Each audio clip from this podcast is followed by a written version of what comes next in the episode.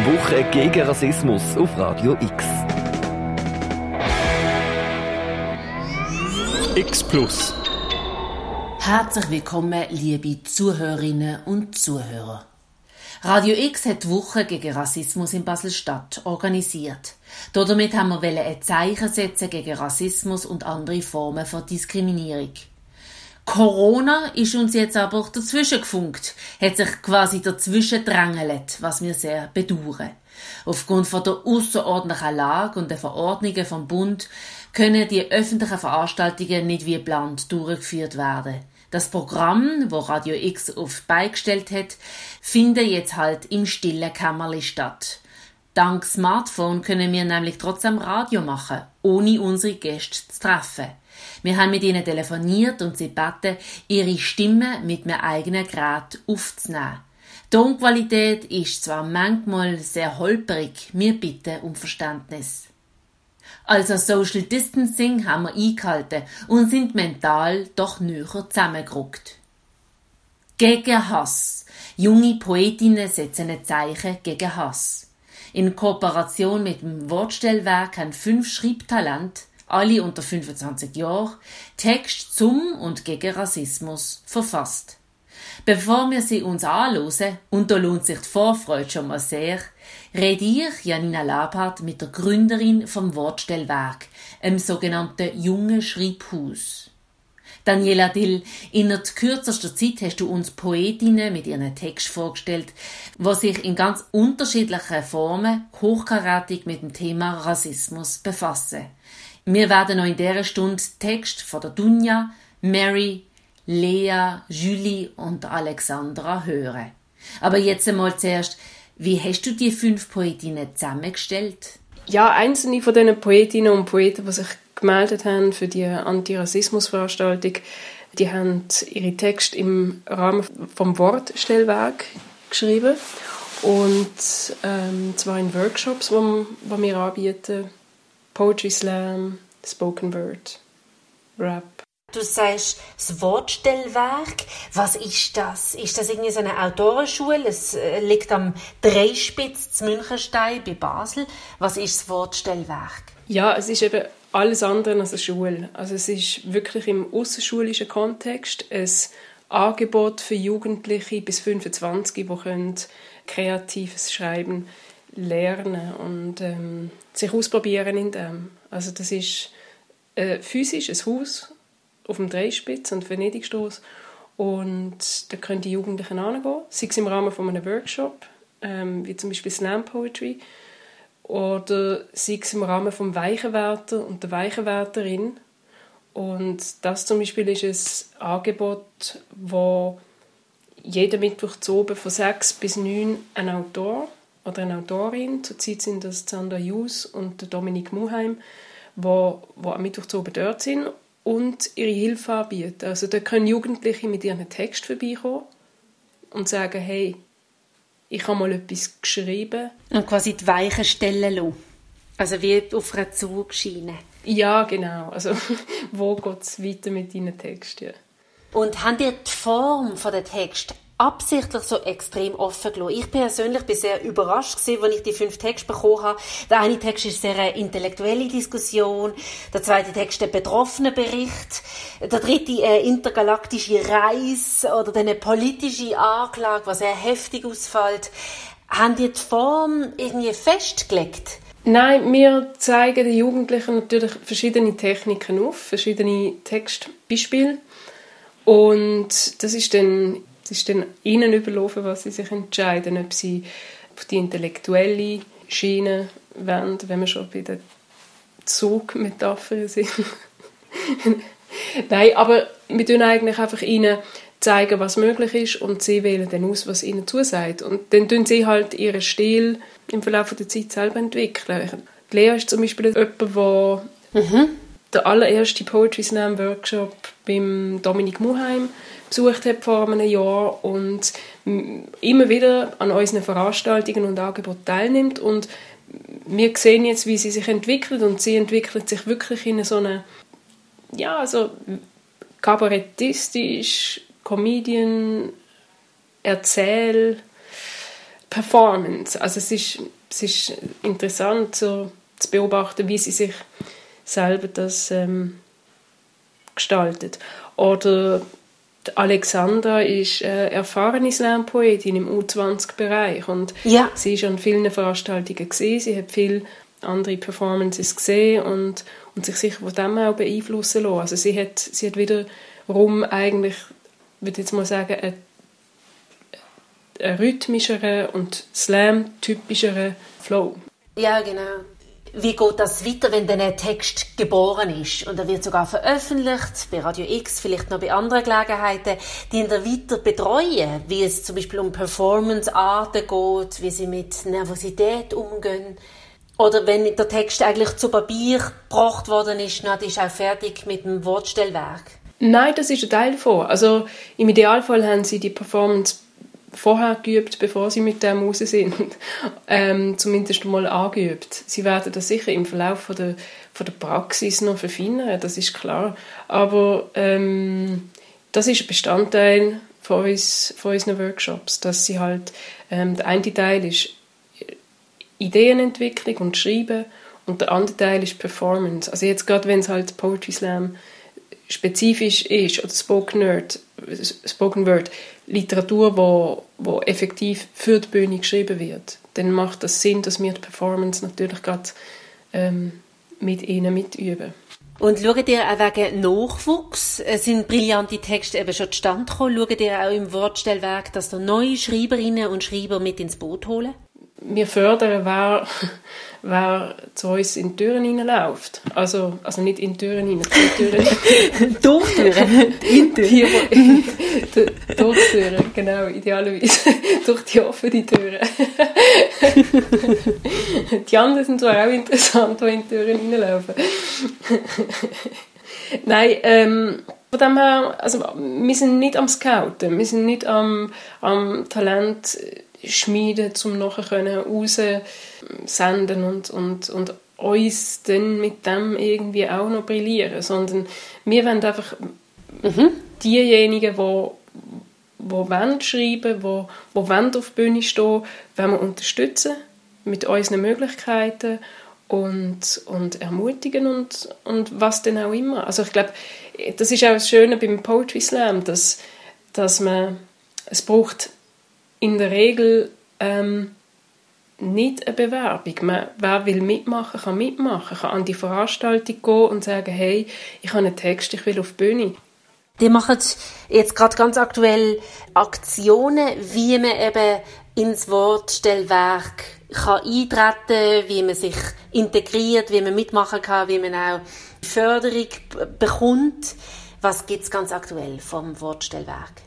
Poetry Slam ist jetzt gerade der Workshop fertig. Heute ist die Abschlussveranstaltung und halt unter den aktuellen Umständen leider nicht im Wortstellwerk selber, sondern die findet online statt über WhatsApp. Also wer hier ähm, will ist herzlich eingeladen, seine Handynummer uns zu schicken auf info.wortstellwerk.ch www.wortstellwerk.ch So kann dann er oder sie an dieser Veranstaltung teilnehmen. Und das ist dann aber eben ein Angebot, das schon vorbei ist. Wir haben sonst ähm, für im Herbst einen Drama-Schreib-Workshop mit dem Lucien Haug. Dann haben wir einen Cartoon-Workshop mit dem Simon Krebs und der Anna Weber, wo die Jugendlichen lernen schreiben, also was, was braucht es für einen Cartoon äh, an Text und an Bildern es geht dann dort auch über den Bildspruch. Was wir immer haben, sind eben der Weichenwärter oder die Weichenwärterin am Mittwoch zu oben 6 bis 9. Und was wir auch immer anbieten, sind halt Workshops für Schulen oder Institutionen, die mit Jugendlichen zusammenarbeiten, die dann auch ähm, können maßgeschneidert sein Also wenn jemand einen Workshop mit einem gewünschten Autor, zum Beispiel oder Autorin, Meral Qureshi oder so, möchte, dann, dann vermitteln wir den gern. Ganz herzlichen Dank für die Informationen, für das Interview, Daniela Dill. Die Woche gegen Rassismus auf Radio X.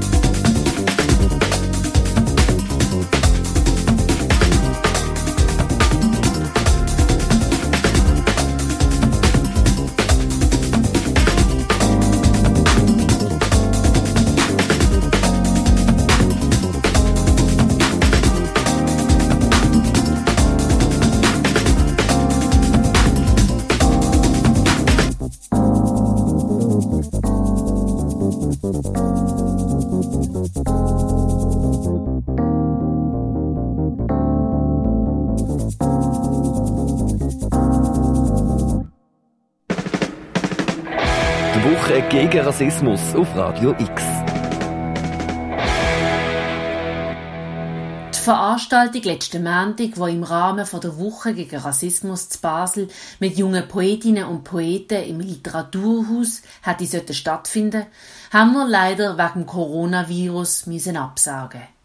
Bei uns im Studio ganz kurzfristig vorbeigekommen ist aber Dunja Zorzetti. Sie trägt uns jetzt gerade ein von den fünf Texten vor, wo wir in dieser Stunde hören. Ich habe von ihr wissen, ob das Thema Rassismus ihr ganz gelegen kommt. Brennt dir, Dunja, sowieso unter den Nägeln, etwas über Rassismus zu schreiben und zu veröffentlichen? Rassismus ist ein krasses Thema. Und durch ein Gespräch, das ich vor zwei, drei Jahren hatte mit einer Freundin von meinem Freund, habe ich mich aber doch inspirieren lassen und habe mal geschrieben. Zuerst war die Info eigentlich so ein bisschen ein Hate Speech zu haben. Und dann ähm, ich habe mich aber nicht mit dem identifizieren. Und dann ist mir mehr darum gegangen eigentlich warum ist Rassismus nicht was ist Rassismus. Das um dem geht es auch im Text dass ich so ein bisschen der Perspektive Switch mache. Bist du eine geübte Schreiberin? Also bist du Schriftstellerin Poetin oder Journalistin? Ja ich bin sonst tue ich gern äh, ich habe auch schon Printartikel veröffentlicht und online ich habe den Batz geschafft eine Zeit lang wissenschaftliche Arbeit schreiben, aber sonst nicht. Wie können wir uns den Schreibprozess von deinem Rassismustext vorstellen? Hast du ihn im Wortstellwerk verfasst? Äh, teils, teils. Ich habe dann dort die Inspiration dort geholt, auch einen Teil, einen kleinen geschrieben gehabt. Dann habe ich es mit heimgenommen und dann immer wieder lustigerweise eigentlich so stückchenweise geschrieben. Ich habe auch nicht von Anfang bis Schluss gemacht, blöd gesagt, sondern der Anfang ist äh, das Wichtige mit, der, mit dem Gespräch und dann habe ich aber eigentlich eher den Schluss schon gemacht und dann bin ich wieder zum Ding gelangt. So ein bisschen halt ein Schaffungsprozess, oder? Und jetzt sind wir ganz gespannt auf die Text. Mikrofon offen für Dunja. Mein Text heißt What makes a sandwich a sandwich? Eine Wurzelbehandlung für den Rassismus. Rassismus ist der weiße Mann, der Schwarze unterdrückt. Ich schaue sie verwirrt an. Sophie, die Mitbewohnerin meines Freundes, Sophie, die Ultrafeministin, ist gerade imstande, mir zu erklären, was Rassismus ist. Für sie ist das also weiß gegen schwarz und hat dazu noch ein Geschlecht, nämlich männlich. Ich verstehe das nicht. Was ist Rassismus? Rassismus hat ein Problem. Geht es um Rassen? Darf man überhaupt noch von Rasse sprechen? Geht es um Zugehörigkeit, um Ausgrenzung? Ich verstehe das nicht. Einmal, da philosophierten wir eine Stunde lang in einer Vorlesung über die Frage, what makes a sandwich a sandwich? Ohne Witz. Ist ein Avocado-Burger ein Sandwich? Braucht es also Brot für ein Sandwich? Oder gehört eine Piadina zur Sandwich-Familie? Noch besser, gibt es überhaupt sowas wie eine Sandwich-Familie? Wenn ja, gehört ein belegtes Brötchen dazu. Wir hätten noch Stunden weiter diskutieren können, wir kämen auf keinen gemeinsamen Nenner. Spätestens da wurde mir klar, Definitionen sind Sache der Perspektive. Weil aber auf die Frage, was ist Rassismus, die Antwort, das ist eine Sache der eigenen Perspektive, nicht sehr zufriedenstellend ist, sollte ich das Problem eines so aufgeladenen Begriffes anders angehen. Ich schlage eine Wurzelbehandlung vor. Denn mit Definitionen kommen wir hier nicht weiter, nur schon deshalb, weil der Begriff Rassismus, also die Bezeichnung, viel jünger ist als das Bezeichnete selbst. Das verstehe ich nicht. Nein, es geht vielmehr um die Fragen, weshalb sich Menschen radikalisieren und was das für unser Zusammenleben bedeutet. Das sind Fragen, die tief in die Wurzeln des Problems Rassismus greifen. Das sind Fragen, über die es zu diskutieren lohnt. Nicht was ist Rassismus? Warum ist Rassismus?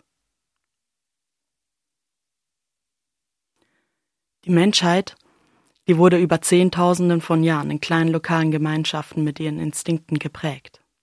Diese geben Sicherheit. Sicherheit ist das, was man kennt, was man schätzt.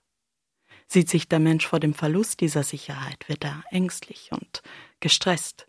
Nun weisen Stichworte wie Digitalisierung und Globalisierung darauf hin, dass wir in der modernen Gesellschaft nicht mehr in kleinen lokalen Gemeinschaften leben. Die einen die sehen eine Chance darin, erkennen das mehr, was man vom Unbekannten lernen kann.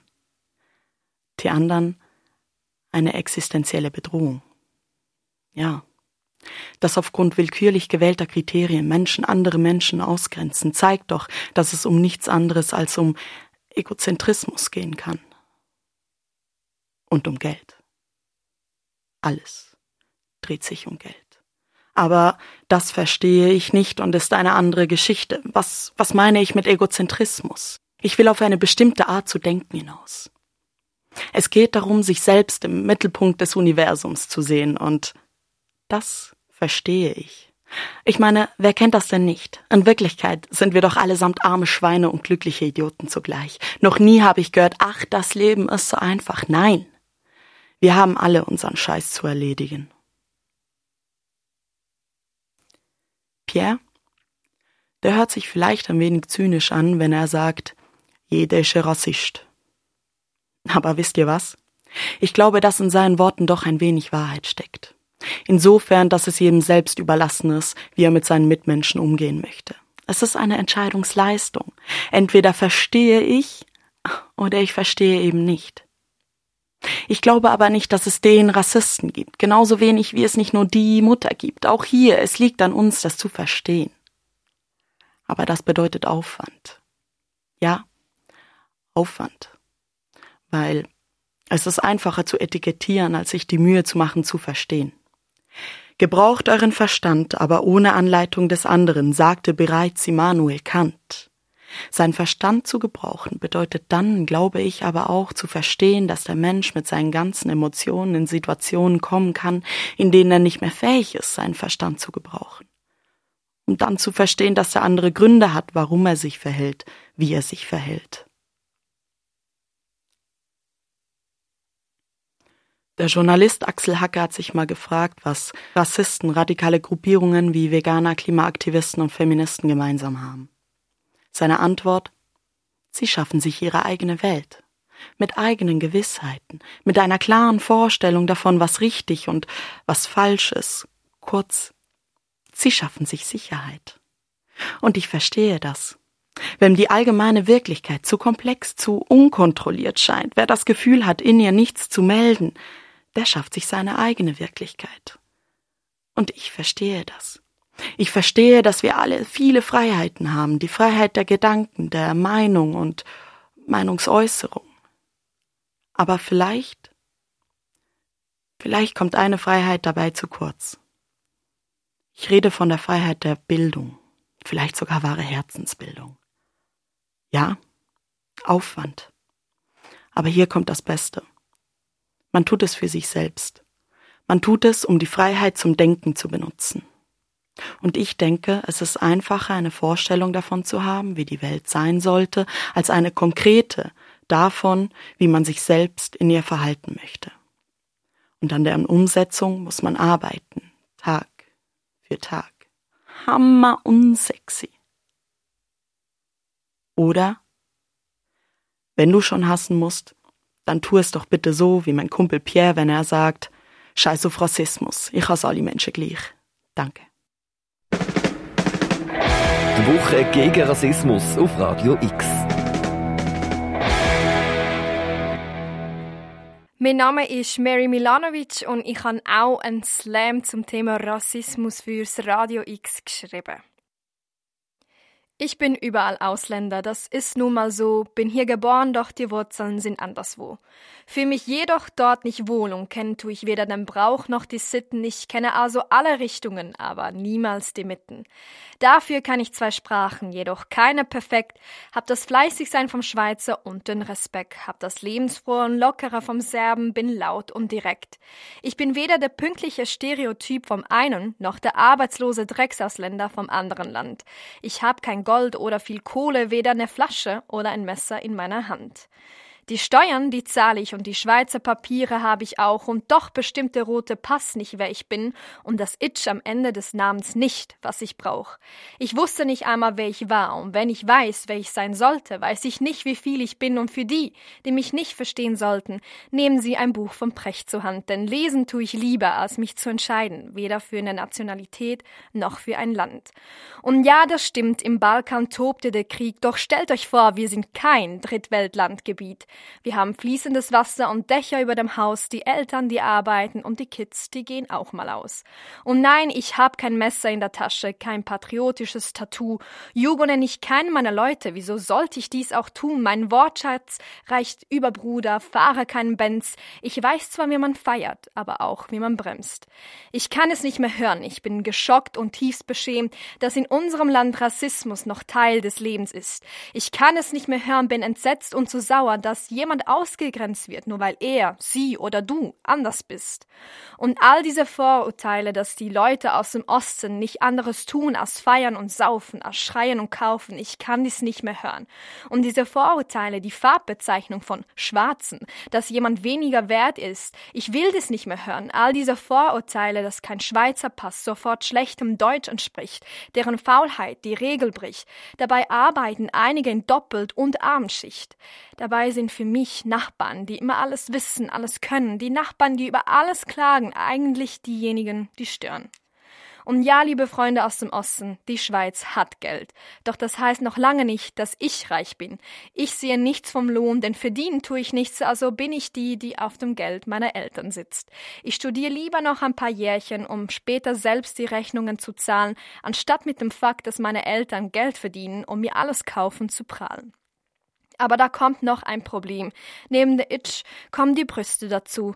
Stellt euch mal vor, wie schwer es meine Mutter hatte, ganz oben auf der Karriereleiter zu sein und neben all diesen Herren Müllern, Hans, Peter dort auch noch zu bleiben. Ich kenne schon meine erste Frage, die mich erwarten wird. Sind Sie Schweizer? Ja, nein, ich weiß es nicht. Sag du es mir, was zählt denn mehr? Hier geboren zu sein, zur Schule zu gehen und gar nichts anderes zu kennen? Oder die Endung meines Namens, zwei Buchstaben, die Geschichte mit sich tragen, wie die Großeltern in schweren Zeiten hier endlich Ruhe fanden, um mehr arbeiten, als sie manchmal ertragen? Was zählt denn mehr? Der Ort auf Papier, der Ort, der mich hält, also wo komme ich her und warum ist diese Frage überhaupt denn so schwer? Ich weiß nicht, zu welchem Land ich gehöre, weiß nicht, wie ihr mich nennen sollt. Bin ich Schweizer, sogar ein Bünzli, egal wie ihr das nennen wollt, oder bin ich Ausländer, ein Jugo, der doch ungerecht in der Schweiz ist und das Geld der Einheimischen holt? Bin ich Teil dieses Landes oder werde ich nur ertragen, gezwungenermaßen einfach so angenommen, ohne zu fragen? Manchmal bin ich das eine, mal beides, mal keines. Manchmal bin ich daheim und dann bin ich fremd, manchmal bin ich beliebt und dann jemand, der doch keinen kennt. Sie sehen also, es ist ein schwieriger Konflikt, vielleicht aber auch nur, weil es doch so einfach ist. Vielleicht bin ich kein Schweizer, vielleicht auch kein Serbe. Ist es denn wirklich so schlimm, wenn ich, du, er, sie einfach beides wäre? Der Mary Ereslam ein biografischer Zugang zu Rassismus, gegen Rassismus. Aus der Ich-Perspektive erfahrt man ja ganz viel von deinem Umfeld, von deiner Mutter, von deinem Studium ohne Geldeinkommen. Das ist eine ganz besondere Lage als Serbin und Schweizerin. Es ist schon immer präsent gewesen, halt eben wie im Slam von beiden Seiten aus. Also wir haben es halt gemerkt, wir sind früher jede Schulferie auf Serbien zu den Urgroßeltern, weil die damals noch gelebt haben. Und schon dort bist du nicht gleich gewesen wie die Kinder, die, sage ich jetzt mal, im Dorf geblieben sind, weil du halt in der Schweiz gewohnt hast. Und das hast immer zu spüren bekommen. Und genau das Gleiche, wenn du da in die Schule gegangen bist, halt einfach wegen dem Nachnamen, bist du auch nicht gleich gewesen wie, sage ich jetzt, andere Klassenkameraden. Also, man hat immer gemerkt, man wird auf eine gewisse Art und Weise ausgrenzt, manchmal schlimm, manchmal überhaupt nicht schlimm. Und dann hat es halt angefangen mit der Identitätsfrage. Also, was bin ich? Bin ich Schweizer? Bin ich Serbin? Woher komme ich? Was kann ich als die bezeichnen? Bis ich dann mit einem gewissen Alter halt einfach zu dem Punkt gekommen bin, wo ich sagen konnte, ja, ich bin halt beides und beides gehört zu mir. Und äh, ich kann mich nicht entscheiden. Seit wann treiben dich diese Gedanken um? Hast du mal ein einschneidendes Erlebnis gehabt? Äh, ich würde jetzt sagen, mit, mit 14 war es sicher präsenter als mit 8, weil als kleines Kind beschäftigst du dich halt mehr so mit Spielen und miteinander rausgehen, dann hast du das noch nicht. Aber so ab 14, wo man dann anfängt, halt sich darüber Gedanken machen, woher komme ich, wer bin ich, ja, seitdem würde ich sagen, bis jetzt 21 und das ist für mich sehr, sehr lang ein Konflikt und eine Frage gewesen. Und ich würde sagen, so erst jetzt mit 20 bin ich dann in der Lage gewesen, zu sagen, hey, ich bin beides und das ist völlig in Ordnung so. also die Auseinandersetzung ist, hat wirklich mit der Gesellschaft zu tun, wie ich es auch im Text erwähnt habe. Es erstaunt mich. Also ich habe jetzt auch mit 19, ich bin in der Kante zu baden gewesen. Ich würde jetzt sagen, von der Bildung her ist es überhaupt kein schlechter Ort, aber auch dort hat man gewisse Vorurteile zu spüren bekommen. Und es hat mich, also es hat mich wirklich schockiert dass es heutzutage leider immer noch ein Thema ist, also eben wie Detail im Text, ob ich ein Messer halt in der Tasche hätte oder wenn du im Bus hockst und vielleicht mit dem Großmami mal auf Serbisch telefonierst. Also da habe ich schon jenes Zeug erlebt und das finde ich schade. Also ich finde es sehr, sehr schade. Hast du den Text in einem Schreibfluss geschrieben, so wie du ihn auch präsentiert hast, oder hast du viele Anläufe gebraucht? ja, das ist bei mir mit dem Schreiben schon immer so gewesen. Ähm, da ich ja auch Lieder vor allem mit dem Brüder zusammenschreibe, bei mir kommt es einfach. Also wenn mich etwas emotional bewegt, dann kommt das in einem Fluss ziemlich schnell raus, weil ich mir auch nicht zu viel überlege. Es kommt dann einfach gerade aufs Papier, was ich im Kopf habe oder auf dem Herzen.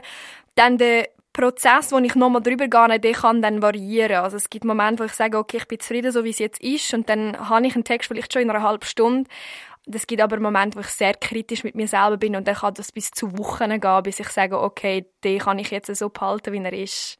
Inwiefern hat dir das Wortstellwerk Inputs geliefert oder bei einer Brainstorming-Phase geholfen? Äh, sie haben damals beim Poetry Slam bei der Meisterschaft der Schweiz, das ist letztes Jahr stattgefunden, ähm, dort haben sie einfach Tipps gegeben, wie wir zum Beispiel mit Nervosität können umgehen oder das Vortragen, aber beim Schreiben selber, das ich kann mir da nie viel sagen lassen von anderen Leuten. Das ist halt sehr persönlich, das merkt man auch mit dem Text und darum habe ich gefunden, so, wenn ich zufrieden bin, ist das in Ordnung und wenn nicht, dann tue ich so lange daran arbeiten, bis ich sage, es ist okay.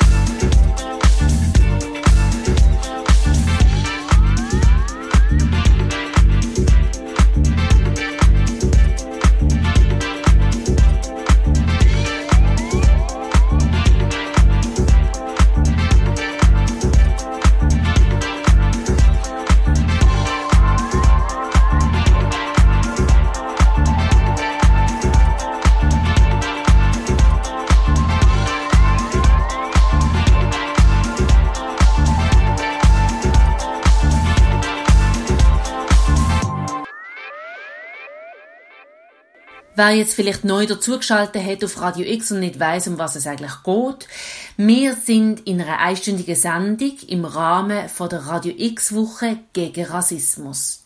Wir hören fünf Poetinnen an, die Text über Rassismus und gegen den Rassismus verfasst haben. Mein Name ist Lea Butcher, ich bin 19 Jahre alt und habe für Radio X für die Antirassismuswoche einen Text geschrieben mit dem Titel die Intoleranz in Person. Oh, da kommt die Intoleranz mal wieder vorbei marschiert. Wie gewohnt pampig, grundlos wütend und voller irrationaler Angst.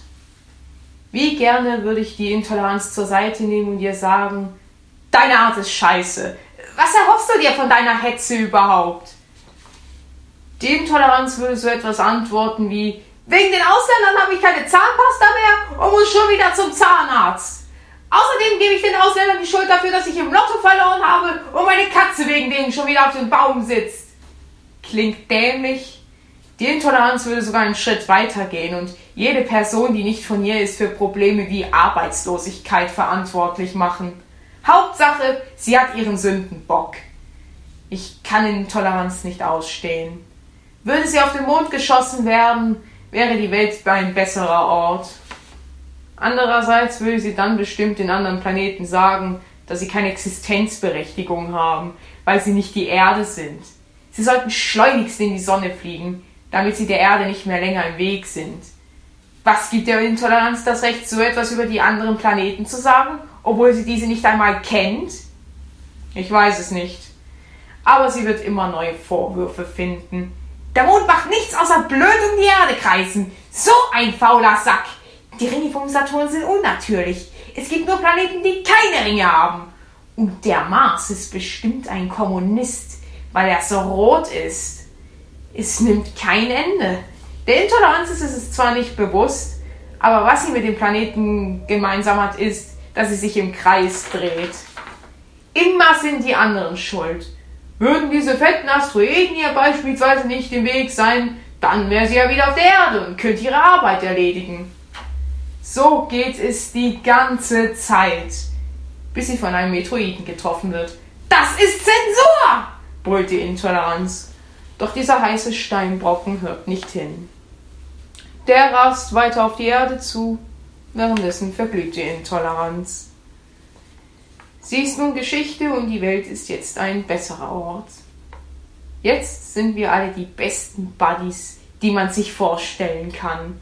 Wir hassen uns nicht mehr wegen irgendwelchen unbedeutenden Nichtigkeiten und wollen nur das Beste füreinander. Ja, so schön könnte die Welt sein. Ich habe keine Ahnung, wo die Intoleranz jetzt hier in Unwesen treibt. Doch eines weiß ich mit Sicherheit. Ich muss niemanden tolerieren, der intolerant ist. Die Intoleranz auf den Mond schießen können. Ich habe mir bei diesem Text die ganze Zeit einen Comic oder so einen Trickfilm vor Augen geführt. Also mit Denk- und Sprachblosen. Ist es dir eigentlich auch so gegangen, Lea, beim Text verfassen? Ich hatte so etwas Ähnliches im Kopf. Es war tatsächlich mehr Realfilm, aber ich kenne da so eine Serie namens Netz Ultimativer Schulwahnsinn und das ist, wenn man so will, eine Realfilmserie, die sehr comichaft ist, also sehr surreal und sehr, ja, eben wie ein Cartoon eben aufgebaut. So etwas hatte ich dann im Hinterkopf. Aber das jetzt mit dem Mond beispielsweise, das kam mir schon ein bisschen animiert vor. Tust du selber auch zeichnen? Ich zeichne gerne Cartoons, ja. Also ich zeichne so gerne meine eigenen Cartoons, wenn ich die Gelegenheit habe. Gehört das zu deinem Stil von deiner poetischen Handschrift? So in etwa. Ich schreibe sehr gerne sehr, ja, comicartige Texte, so mit viel Klamauk und völlig überzeichneten Charakteren. Hast du allgemein so einen schauspielerischen Zugang zum Thema Rassismus, dass du am liebsten auf der Bühne noch Rollen einnimmst und richtig spielst? Es ist sicherlich äh, so, dass ich das äh, eben mir, mich in die Rolle von so einem Rassisten versetzt habe, so ein völlig intolerantes und ich entschuldige mich für diesen Ausdruck Arschloch, welches für die Ausländer für alles und jeden verantwortlich macht. Die Woche gegen Rassismus auf Radio X. Ich heiße Julie Roth und ich habe auch einen Text geschrieben für Radio X mit dem Titel Schwarz und Weiß. Ich weiß, ich bin für diesen Text vielleicht viel zu weiß. Ich bin so der Chuchikastli-Schweizer, hab Familie aus allen Teilen des Landes, nur in Kanada Verwandte und die sind ausgewandert. Ich bin die Art von Mensch, neben deren Arm anderer nach dem Urlaub ihren eigenen Arm halten und wow, im Vergleich zu dir bin sogar ich brun wurde, kommentieren. Ich bin so Hauttyp Vampir. Ganz offensichtlich von hier mein Aussehen schreit förmlich privilegiert. Doch das heißt nicht, dass es mich nicht interessiert, was mit anderen Menschen passiert. Und ich kenne Leute wie dich. Schwarz und weiß. Deine Welt ist schwarz und weiß, während du dir den Mund zerreißt über alle Länder außerhalb der Schweiz. Du bist ein Rassist. Die Art von Mensch, die überzeugt davon ist, dass du was Besseres bist und der dauernd vergisst, was Menschlichkeit ist, weil du Leben mit bloßen Worten vernichtest und auf Einsicht verzichtest, während du anderen eintrichterst, dass nur deine Ansicht die richtige ist. Du bist so gut darin wegzuschauen und weiterzugehen, Dinge zu deinen Gunsten zu verdrehen, schaust immer nur fern, statt in die Ferne zu sehen und weigerst dich irgendetwas zu verstehen, was nicht deiner Meinung entspricht. Dein Horizont ist komplett eingeschränkt, weil du immer nur an dich selber denkst und dir den Hals verrenkst, um Leute zu finden, die gleich sind wie du. Du sagst, dass du nicht fremdenfeindlich bist, und dann am Stammtisch verziehst du das Gesicht über den Mann aus dem Iran am Nebentisch. Du bist so gut darin, Hasstiraden zu verfassen und jeden, der anders ist als du, zu hassen, findest, man sollte Flüchtlinge doch einfach ertrinken lassen. Du bist ein Rassist. Schwarz und Weiß. Ich denk oft viel zu schwarz und weiß. Rassismus ist mehr, als nur über People of Color zu lachen oder auf der Straße den Hitlergruß zu machen. Rassismus ist dann, wenn du dich nicht neben einen Ausländer setzt. Oder wenn dein Herz schneller schlägt, wenn du einen Mann mit Turban im Flugzeug entdeckst. Rassismus ist dann da, wenn du Morechov statt Schokikus sagst und dich darüber beklagst, dass ein Flüchtling deinen Arbeitsplatz bekommt. Weil der Held in Filmen immer weiß ist und man dich, wenn du anders aussiehst, immer fragt, ob du wirklich aus der Schweiz bist.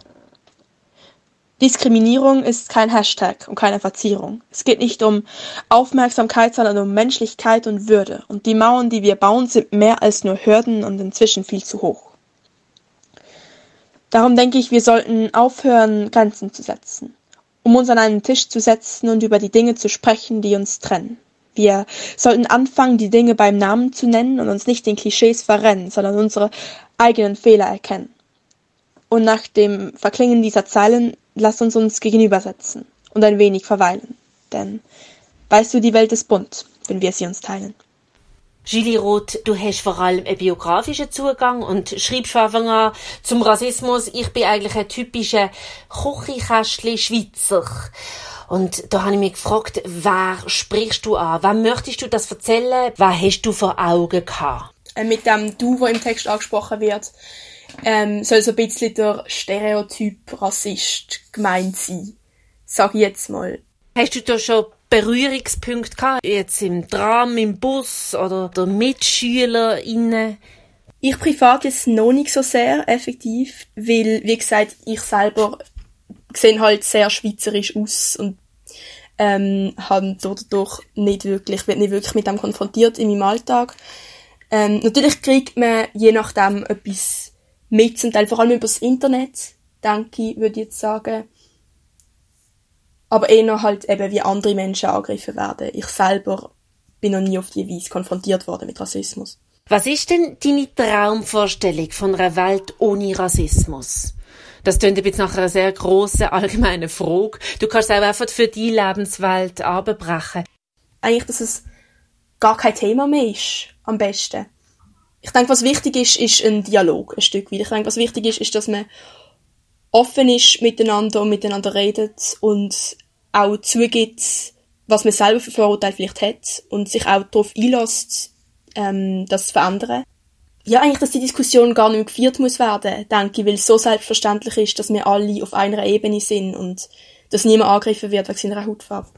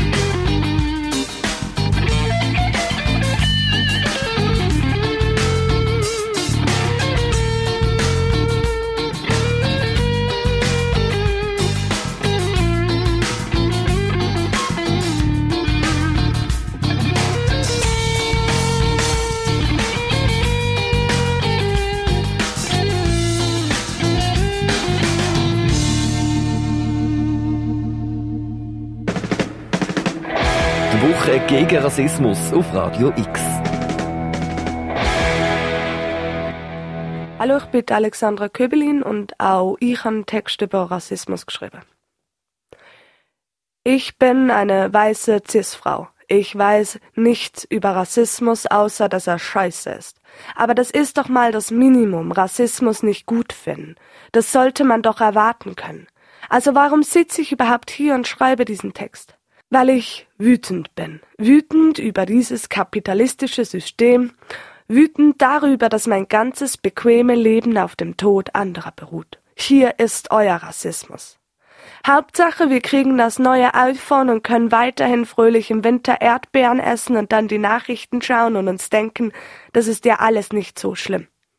Und ich will jetzt hier nicht mit dem moralischen Zeigefinger kommen, ich esse auch gerne Avocado und kaufe mir Kleider im H&M. Es gibt keine Flucht vor diesem System. Wir stecken alle knietief drin. Aber das Schlimmste daran ist, dass wir uns verweigern, Menschen aufzunehmen, die es wirklich brauchen. Als wir Eritrea aufnahmen und dann davon geredet haben, sie würden Kriegsflüchtlingen den Platz wegnehmen. Nichts davon ist menschlich, das ist Mord. Und die gleichen Menschen, die im Moment vor einem Husten Nachbar flüchten und ihren Kindern nicht mehr in die Schule schicken und zehn Liter Desinfektionsmittel in ihrem Keller bunken, erzählen am lautesten, dass dieses Asylantenpack in der Schweiz nichts verloren hat. Wenn ein Asylheim brennt, gibt es eine kleine Randnotiz in der Zeitung und alle finden es heimlich gar nicht so schlimm. Wenn ein Schlepperboot mit 400 Menschen drauf sinkt, berichtet die Abendschau kurz darüber, bevor es weiter zum Sport geht. Wenn Ebola in Afrika ausbricht, wird jahrelang nichts gesagt und sobald der erste Europäer betroffen war, bricht die Panik aus. Wenn in Hanau der rechtsextreme Tobias Ratchen neun Menschen erschießt, geschieht nichts. Und die Behörden sprechen von einem Einzeltäter. Als ein islamischer Terrorist im Namen von IS in London drei Menschen tötete, musste ich mir drei Monate lang Tschüss wie London auf allen Social-Media-Profilen ansehen und mir ein halbes Jahr lang anhören, dass Menschen, die Muslime sind, Terroristen seien. Am liebsten würde ich alle Grenzen einreißen, ihnen erzählen, dass der erste Mensch, der Land genommen hat und gesagt hat, es sei sein Besitz, ein Lügner war. Land gehört niemandem. Und trotzdem werden Menschen in Griechenland sofort verhaftet, wenn sie die Grenzen überqueren. Menschen, die, die vor dem Krieg flüchteten, mit Tränengas und teils scharfer Munition zurückgehalten werden. Weil dort jetzt in diesem Moment Menschenrechte verletzt werden und alle schweigen. Alle lassen es zu, denn sie sind ja heimlich froh, dass es nicht unser Problem ist. Hier ist euer Rassismus.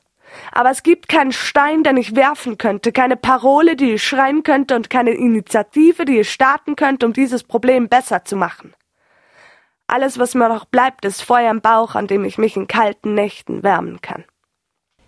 Alexandra, vielen Dank für die Text. Es geht um Anbeere im Winter, Kleider im H&M kaufen, 10 Liter Desinfektionsmittel im Keller bunkern, Ebola in Afrika. Wieso die Heftigkeit in dem Text? Weil es grundsätzlich eigentlich also ein sehr heftiges Thema ist und struktureller Rassismus ist, wo sich ich, also ich zumindest manchmal das Gefühl habe, viele Menschen gar nicht bewusst sind, dass es da gibt und wie sehr unser Privileg auf dem Leiden anderen beruht. Man spürt förmlich die Feuer im Bauch, mit dem du den kalten Nacht dran wärmen kannst.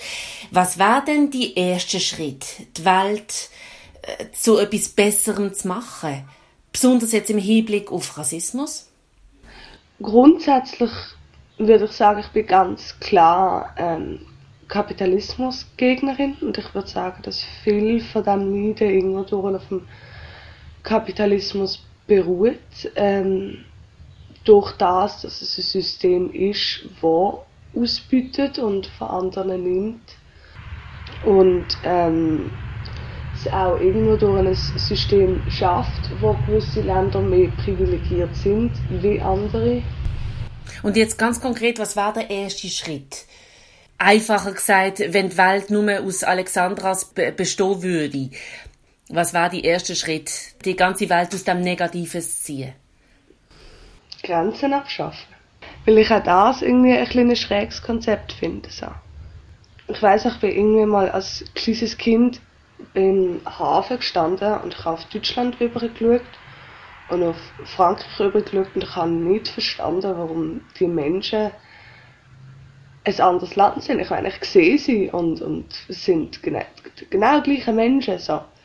Warum sind die anders? Warum grenzen wir uns von denen ab? Und das ist das Gefühl, was sich eigentlich so bis jetzt durchzieht. Ich verstehe es nicht. Vielen Dank, Alexandra Köbelin, für deine Ausführungen. Und genauso möchten wir uns gerne bedanken bei den anderen vier Poetinnen, bei der Dunja Zorzetti, bei der Mary Milanovic, der Lea Putschert und der Julie Roth. Unser Dank gilt genauso am Wortstellwerk der Daniela Dill.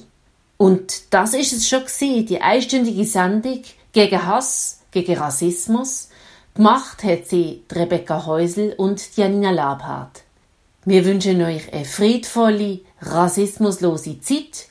Bleibt Zwerg und bleibt uns treu. Wir freuen uns, wenn ihr Radio X loset. Bis bald und auf Wiederlose. X Plus. Am Donnerstag um 6 und am Samstag am 1. Nur hier auf Radio X. Die Woche gegen Rassismus auf Radio X.